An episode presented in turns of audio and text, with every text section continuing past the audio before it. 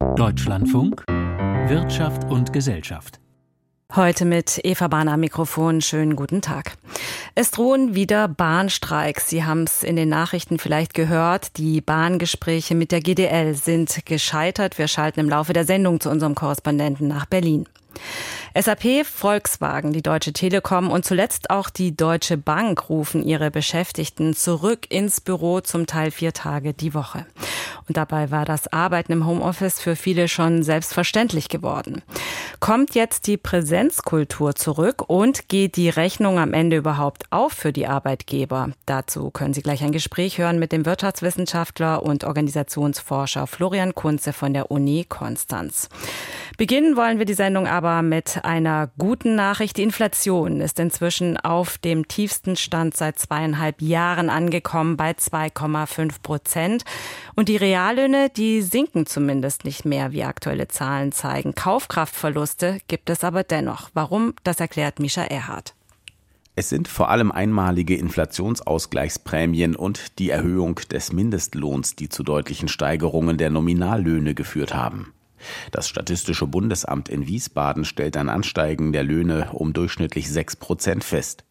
Weil die Inflation mit 5,9 Prozent etwas darunter lag im vergangenen Jahr, ergibt sich eine minimale Reallohnsteigerung von 0,1 Prozent.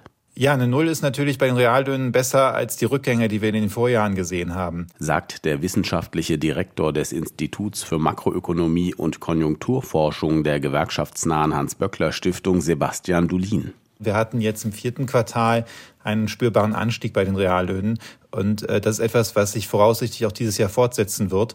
Und das ist eine sehr gute Nachricht. Unterstützt wird der Trend zu Reallohnsteigerungen dadurch, dass die Inflation weiter auf dem Rückzug ist. Im Februar lag sie nach erster Schätzung der Statistiker in Wiesbaden bei 2,5 Prozent. Im Januar hatte die Preisteuerung noch bei 2,9 Prozent gelegen. ING-Chefvolkswirt Carsten Bjeski. Na, die Energiepreise sind gesunken oder sind nicht mehr so stark gestiegen. Bei Nahrungsmittelpreisen das Gleiche.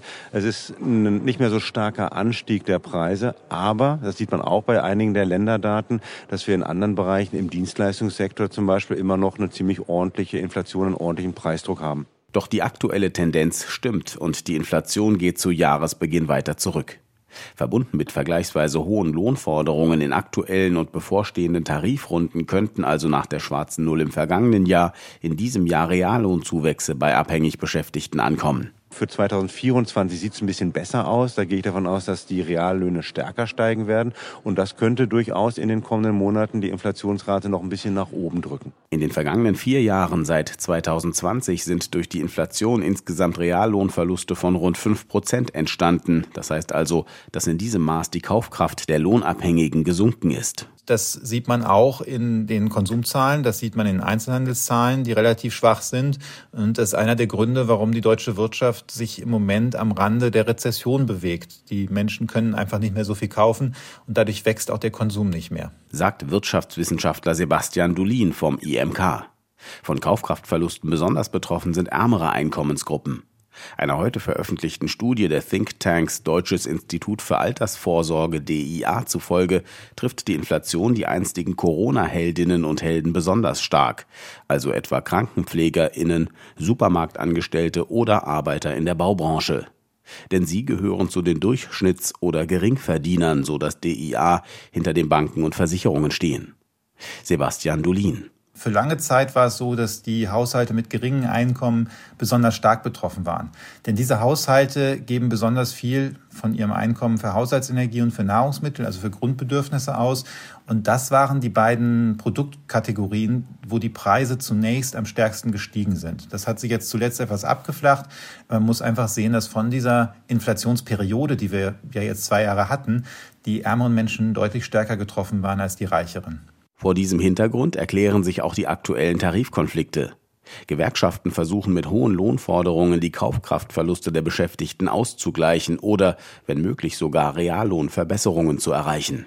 Soweit Misha Erhardt. Und dazu kommt, dass er auch die Verhandlungsmacht der Gewerkschaften zugenommen hat, da Arbeitskräfte ja vielerorts fehlen und sich viele, die im Büro arbeiten, zumindest mittlerweile aussuchen können, wie und wo sie arbeiten. Eine Errungenschaft der Pandemie, das Homeoffice. Einige Großkonzerne jedoch, die fordern inzwischen wieder mehr Präsenz, sogar in der IT-Branche bei SAP. Da müssen Beschäftigte drei Tage die Woche zurück ins Büro. Bei der Deutschen Telekom auch für Führungskräfte sogar vier Tage. Auch bei Volkswagen und einen ähnlichen Aufruf hat jetzt der Deutsche Bankchef Christian Sewing gestartet. Was steckt hinter dieser Rolle rückwärts beim Homeoffice? Das habe ich vor der Sendung Florian Kunze gefragt, Professor an der Universität Konstanz, der in regelmäßigen Abständen Befragungen durchführt zum flexiblen Arbeiten. Und zunächst wollte ich von ihm wissen, ist die Homeoffice-Euphorie also verflogen? Ja, also dass die Homeoffice-Euphorie ganz verflogen ist, würde ich nicht sagen, besonders nicht auf der mitarbeitenden Seite. Also wenn wir da Befragungen uns angucken, ist da weiter die Euphorie und auch der Wunsch, das weiter fortzusetzen, ungebrochen. Deutlich kritischer sind hingegen äh, die Führungskräfte und auch die Vorstände oder Geschäftsführung von den Organisationen eingestellt. Das ist jetzt nichts Neues. Das haben wir auch während der Pandemie, nach der Pandemie auch schon in Befragungen gesehen. Und dieser Konflikt, den es da gibt, also gerne mehr die Flexibilität im mobilen Arbeiten von zu Hausarbeiten fortsetzen von der mitarbeitenden Seite und äh, ja, Produktivität, Effizienz und Prozesse sicherzustellen von der Unternehmensleitungsseite, das trifft jetzt so ein bisschen aufeinander und da äh, entstehen jetzt diese ersten ja, Konflikte und auch Anweisungen, gerade in den Großkonzernen, was Sie angesprochen hatten. Und äh, das wird sehr spannend zu beobachten sein, wie das ausgehen wird. Das sind ja doch jetzt äh, ziemlich strenge Homeoffice-Vorgaben, die da jetzt kommen. Also vier Tage Präsenz auf einmal. Ähm, wie erklären Sie sich denn das? Woher kommt das? Ja, das kommt sicher daher, dass das natürlich diese äh, Präsenz und Gleichsetzung von Präsenz mit Produktivität sehr stark in der deutschen Arbeitskultur verankert ist. Also das war ja etwas, was wir in vielen Unternehmen, gerade in Großkonzernen, sehr stark gesehen haben. Äh, wer da Karriere machen wollte, der musste eigentlich ganz viel Präsenz zeigen, auch über die Präsenzpflicht hinaus, also viel Überstunden auch machen und so weiter. Und das ist natürlich weiter drin, gerade bei den Führungskräften. Und die sehen das jetzt weiterhin, auch äh, die Kontrolle quasi auch wieder zurückzugewinnen.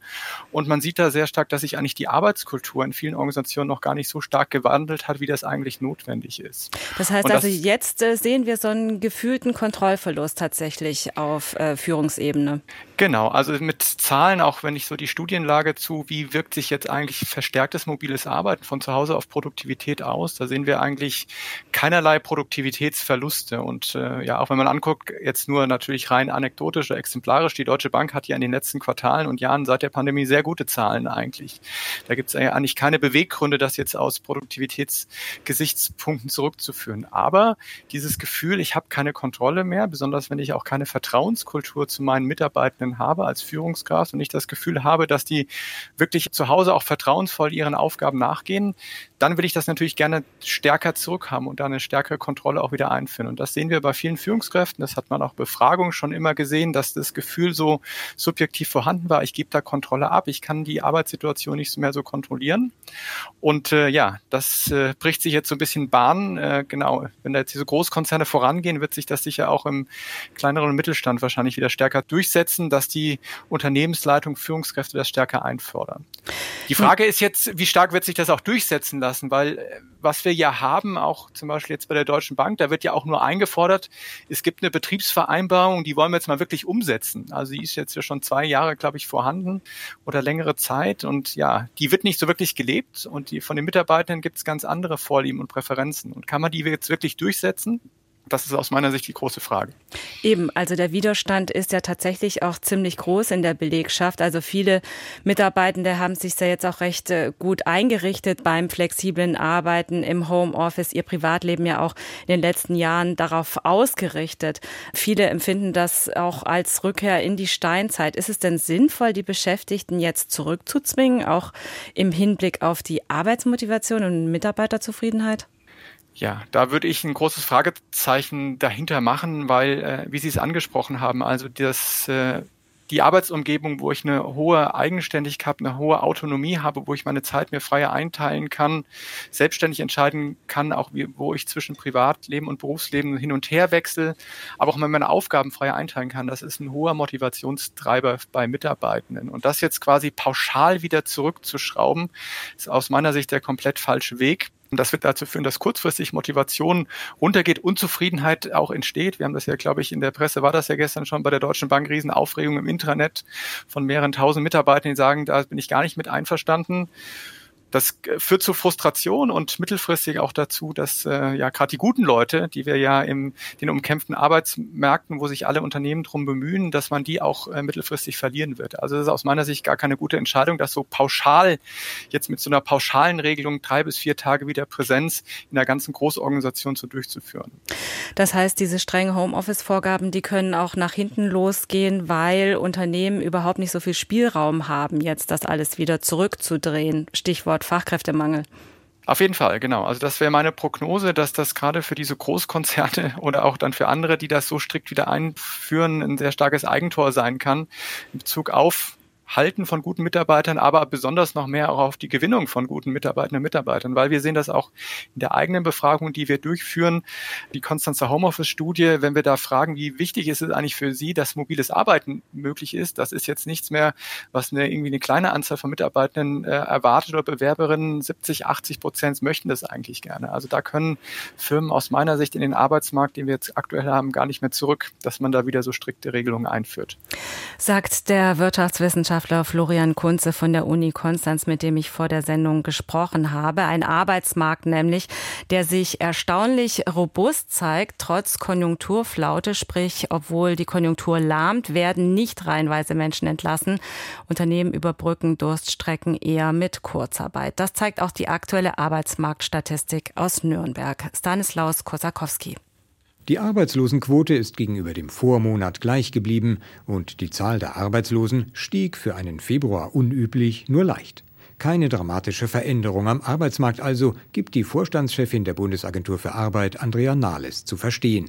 Aber man merke etwa am wiederholt abgebremsten Wachstum der sozialversicherungspflichtigen Beschäftigung, dass die andauernde Konjunkturschwäche in Deutschland Spuren auf dem Arbeitsmarkt hinterlasse.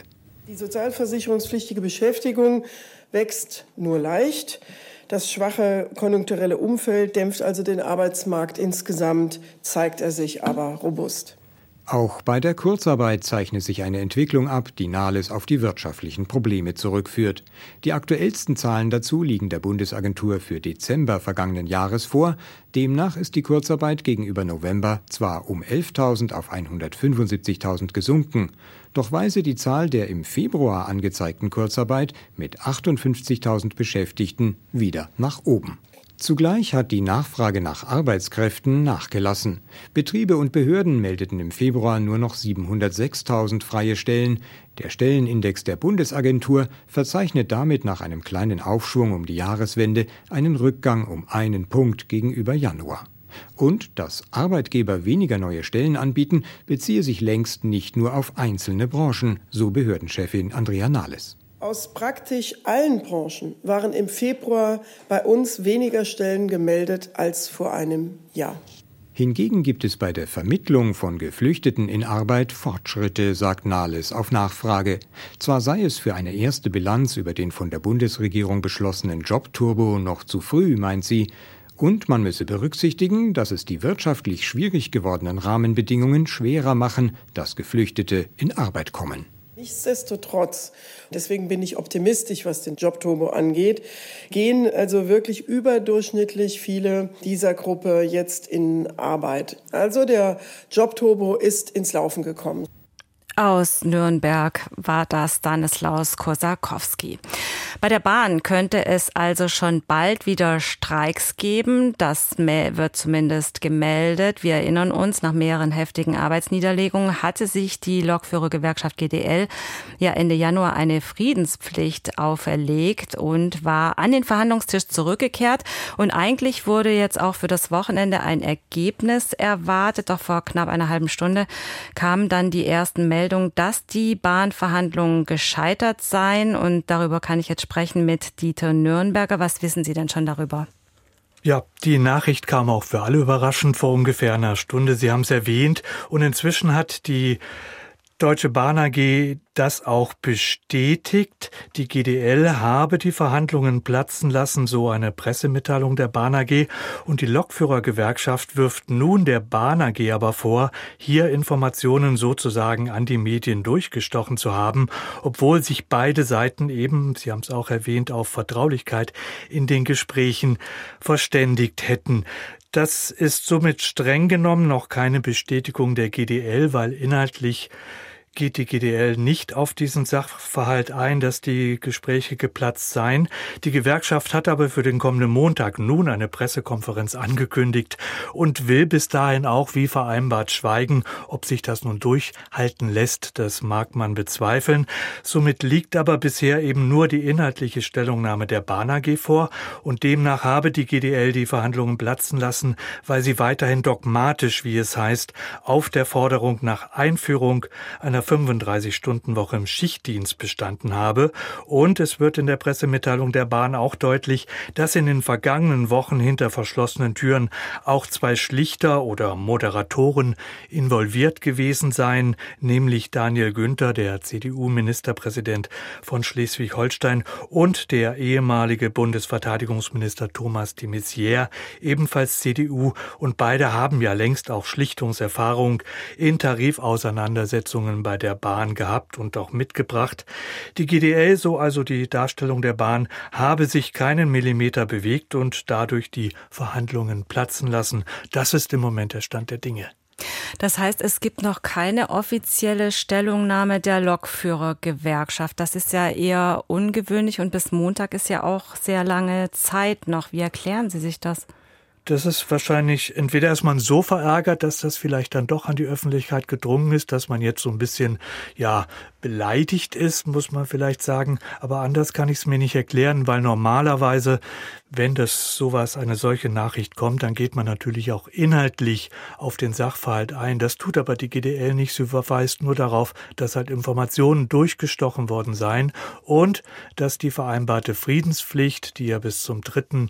März laufen sollte, selbstverständlich, wie die GDL schreibt, eingehalten werden soll und deswegen erst am 4. die Informationen seitens der GDL folgen sollen. Das heißt aber, ab nächster Woche könnte es wieder Streiks geben? Das ist durchaus möglich und vielleicht auch zu erwarten. Wie gesagt, die Friedenspflicht, die damals vereinbart wurde, als die Gespräche im Februar wieder aufgenommen wurden, das war der dritte dritte. Das ist der kommende Sonntag. Und danach kann es sein, dass in der Presseinformation oder in der Pressekonferenz am Montag dann bereits die GDL vielleicht schon mit einem neuen Streikdatum an die Öffentlichkeit tritt. Aber das ist im Moment alles noch Spekulation. Aber möglich ist es auf jeden Fall. Und wenn man die Streikhistorie dieser Tarifauseinandersetzung kennt, muss man wahrscheinlich auch sagen, ist es eher wahrscheinlich. Erste Informationen waren das zu den abgebrochenen Bahntarifverhandlungen von Dieter Nürnberger. Vielen Dank nach Berlin. Die Bereitschaft für mehr Tierschutz, auch mehr Geld für Lebensmittel auszugeben, ist laut einer europäischen Verbraucherumfrage hoch. Fast 70 Prozent sind demnach dazu bereit. Ob es am Ende tatsächlich zu einer Tierwohlabgabe kommt, die derzeit diskutiert wird, ist offen. Aber zumindest gibt es ab morgen finanzielle Unterstützung vom Staat für Schweinehalter, die ihre Ställe umbauen wollen. Wie dieses Tierwohlförderprogramm genau aussieht, das weiß Jörg Münchenberg. Das Förderprogramm für mehr Tierwohl im Stall war noch vor den Bauernprotesten von der Koalition beschlossen worden. Morgen nun geht es offiziell an den Start. Man verfolge dabei einen doppelten Ansatz bei der Förderung, betonte Landwirtschaftsminister Cem Özdemir von den Grünen. Und zwar sowohl die Anschubfinanzierung am Beginn als auch die laufenden Mehrkosten. Das machen wir mit einer Milliarde im Umfang. Das ist mehr Geld, also allein für die Schweinehalter, als alle Bundesregierungen vor uns zusammen. Die Fördermilliarde soll also ausschließlich für bessere Bedingungen bei Schweinen sorgen. Mehr als die Hälfte des Geldes, rund 675 Millionen Euro, soll dabei Landwirten als Zuschuss für Investitionen zugutekommen. Dabei kann sich der Staat mit bis zu 60 Prozent der Kosten für bessere Ställe beteiligen. Mit der zweiten Säule, rund 325 Millionen Euro, können bis zu 80 Prozent der anfallenden Zusatzkosten für mehr Tierwohl bezuschusst werden. Dazu zählen etwa zusätzliche Einstreu oder höhere Stromrechnungen aufgrund einer besseren Stallbelüftung. Özdemir stellte heute ein einfaches Antragsverfahren für die Zuschüsse in Aussicht. Wir machen das online beispielsweise. Das heißt, auch da ist die Digitalisierung mittlerweile angekommen, auch in der deutschen Landwirtschaftspolitik längst. Wir machen das äh, sehr flexibel. Wir haben die konsumtive Förderung ja so festgelegt, dass auch dabei insbesondere die Kleinbetriebe besonders zum Zug kommen. Dennoch gibt es auch Kritik an dem Förderprogramm, das wiederum auf die Empfehlungen der von der früheren Agrarministerin Julia Klöckner CDU initiierten Borchert-Kommission zurückgeht. Denn die Fördersumme von einer Milliarde Euro ist lediglich als Anschubfinanzierung gedacht und dürfte schnell erschöpft sein. Die Kommission hatte ohnehin deutlich höhere Zuschüsse veranschlagt. Ex-Landwirtschaftsminister Jochen Borchert sagte jetzt der Rheinischen Post, dem Betrieben fehle die Sicherheit für eine langfristige Unterstützung. Das wiederum dürfte viele von den Investitionen abschrecken. Özdemir ist dennoch zuversichtlich. Die Sicherheit gebe ich ja den Schweinehaltern mit der Milliarde, indem ich beides mache sowohl die Anschubfinanzierung am Anfang als auch die laufenden Mehrkosten. Aber natürlich ist die Milliarde logischerweise begrenzt. Das macht aber, wenn die Milliarde verausgabt wird, auch deutlich, dass es angenommen wird und dass es offensichtlich einen Bedarf gibt, der darüber hinausgeht. Und das wird den Druck massiv erhöhen. Auch wegen der anhaltenden Bauernproteste. Doch ob es eine allgemeine Tierwohlabgabe, beispielsweise bei einer höheren Mehrwertsteuer oder eine Verbrauchssteuer auf tierische Produkte, noch in dieser Legislaturperiode geben wird, ist offen. Bedenken hat nicht zuletzt die FDP angemeldet. Özdemir betonte heute, er werde an einem Finanzierungsinstrument für eine bessere Tierhaltung weiterarbeiten. Letztlich gehe es dabei nicht mehr um das Ob, sondern nur noch um das Wie. Jörg Münchenberg berichtete aus Berlin und von Berlin nach Frankfurt in den Frankfurter Börsensaal zu Claudia Werle, die einen DAX beobachtet, der auch heute von einem Rekord zum nächsten klettert. Woher kommt denn dieser Höhenflug? Ja, man kann wirklich sagen, Anleger schwelgen in Zinssenkungsfantasien. Dadurch wird das Investieren und das Krediteaufnehmen wieder günstiger. Das könnte der Wirtschaft neuen Schwung verleihen. Was auch mit eine Rolle spielt, das ist der Hype um den Einsatz von künstlicher Intelligenz. Mich erinnert da so ein bisschen an die Zeit, als der PC und das Internet ihren Siegeszug angetreten haben. Damals glaubte man, auf einmal stünden ungeahnte Wachstumsmöglichkeiten offen. Vieles hat sich auch verändert, aber das alles ist letztendlich in einem gewissen Rahmen geblieben. Der DAX heute aktuell bei 17.713 Punkten ist bis 17.742 Punkte gestiegen. Und wenn man das mal vergleicht vor einer Woche noch, stand der DAX bei 17.370 Punkten. Das ist ein gewaltiger Unterschied. Der Preisdruck, der lässt nach. Inflation ist inzwischen wieder auf 2,5 Prozent zurückgegangen. Wir haben es gehört. Das klingt ja fast nach Zielgerade, oder? Ja, zumindest peilt die EZB eine Teuerungsrate von 2 Prozent an. Allerdings sind diesen deutlichen Rückgänge, ähm, die hängen mit den Preisrückgängen von Nahrungsmitteln zusammen, auch mit günstigeren Energiepreisen. Und wenn man diese Bereiche mal rausrechnet, dann sehen die Zahlen ein bisschen anders aus. Knapp daneben ist auch vorbei, meint ein Volkswirt. Die letzte Meile ist immer die schwierigste, sagt ein Kollege von ihm. Ich denke mal, in diesem Jahr dürften die Löhne deutlich steigen. Äh, gute Nachrichten sind das für Arbeitnehmer. Es ist auch wichtig, um die Konjunktur wieder in Schwung zu bringen. Das bedeutet aber auch, dass der Preisdruck steigt. Und wenn Arbeitgeber mehr für Personalkosten ausgeben, dann werden sie das an der einen oder anderen Stelle auch an die Kunden weitergeben. Und Geschäftszahlen gab es heute auch, zum Beispiel vom Kunststoffkonzern Covestro. Wie sind die ausgefallen? Covestro hat wie viele Unternehmen aus der Chemiebranche mit schwierigen äußeren Rahmenbedingungen zu kämpfen. Im vergangenen Jahr bekam das Unternehmen die Schwäche der Bauwirtschaft zu spüren. Viele Menschen haben weniger Unterhaltungselektronik gekauft, auch weniger Haushaltsgeräte oder Möbel. Also man brauchte weniger Kunststoffprodukte, die unter anderem von Covestro hergestellt werden. Covestro setzt nun auf Einsparungen. Die Aktien heute dennoch 1,6 Prozent im Plus.